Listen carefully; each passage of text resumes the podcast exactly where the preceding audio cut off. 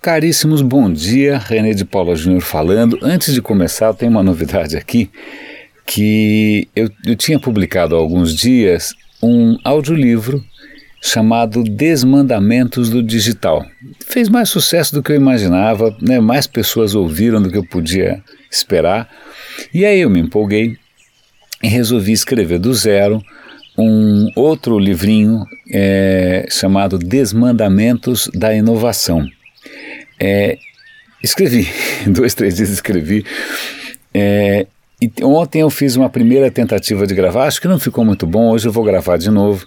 Então, muito provavelmente, hoje no final do dia, talvez amanhã, é, o, ele esteja pronto e eu vou divulgar primeiro aqui na newsletter do Radinho de Pilha. Então, se você ainda não assina, assine.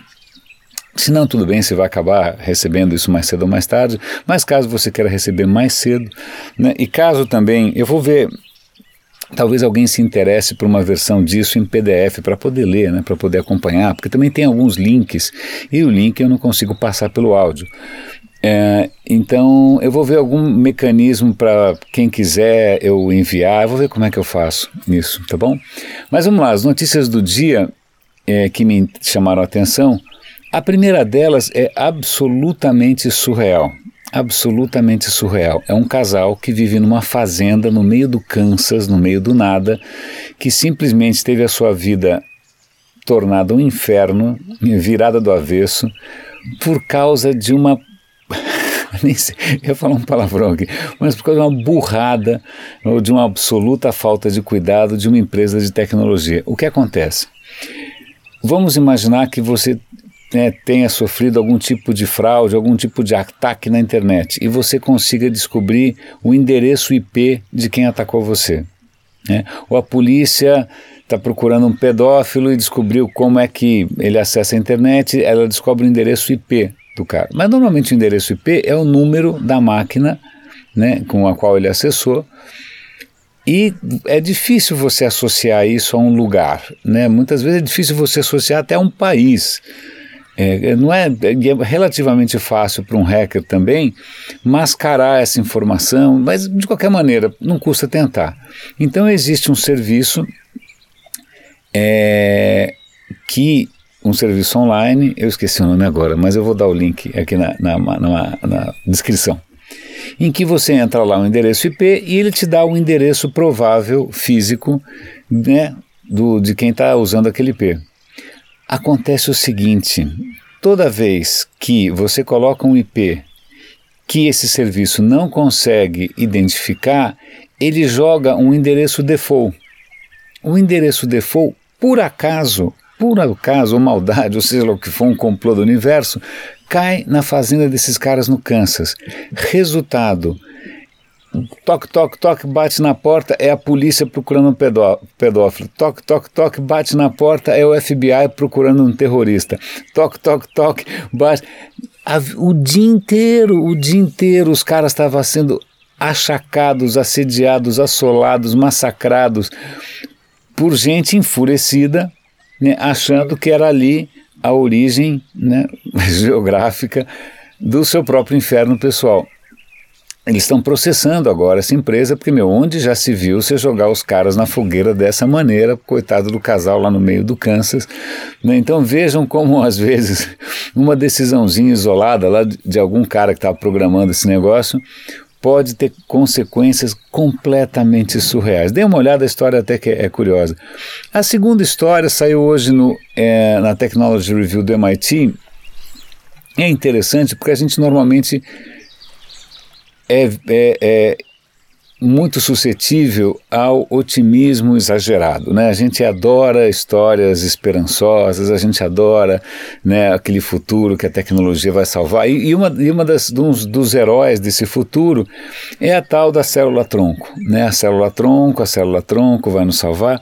Mas o artigo é bastante ponderado sobre o quanto a gente pode esperar concretamente é, dos tratamentos à base de, de célula-tronco. E ele tá, a história que eles estão contando é justamente de um cara que está, sei lá, 10, 15 anos, tentando desenvolver uma, um tratamento para diabetes é, do tipo 1 é, que é bastante dramática, usando célula-tronco para tentar recriar as células do pâncreas. A matéria é relativamente longa, e aí você percebe que, que existem inúmeros complicômetros, e aí não estou colocando aqui a questão da política do governo, de legislação, nem de nada. A questão é muitas vezes técnica mesmo. É complicado, você está tentando intervir numa coisa muito complexa que a gente entende meio precariamente, que é o corpo humano. Então, é, o, o, o, cientista ele falou, não, a minha técnica aqui é o oposto do que o Google faria, porque o Google ia fazer algum tipo de, de sei lá, software, hardware, o diabo, eu quero justamente usar as próprias ferramentas do corpo. Curiosamente, é, o Google e outras empresas estão bancando soluções que, embora sejam software hardware, etc. e tal, talvez sejam mais rápidas, mais promissoras, menos invasivas do que o o infeliz lá. Não, né, não quer dizer que a gente deva abandonar a pesquisa, não quer dizer que a pesquisa nunca vá dar certo, mas a questão é só para dar um pouquinho de, de, né, de, de, de realidade, um pouquinho de é, um senso um pouquinho mais concreto para essa esperança que a gente tem que célula-tronco vai né, salvar tudo, vai nascer dente de novo, cabelo de novo. Então, é só para a gente ter um pouco mais de ponderação. A, Terceira notícia tem a ver com um tema que a gente volta e meia é, menciona aqui, que é essa história de internet das coisas, coisas conectadas tal.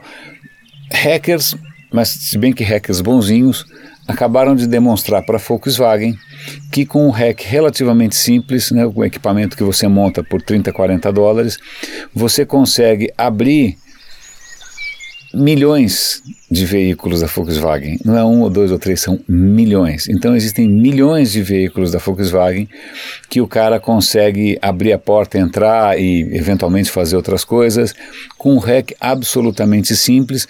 Por quê? Quem criou essa solução é, de controle, etc. e tal, nesses carros da Volkswagen, usou uma solução de criptografia relativamente fácil de quebrar. Então os caras conseguem reverter essa chave criptográfica e conseguem é, invadir os veículos.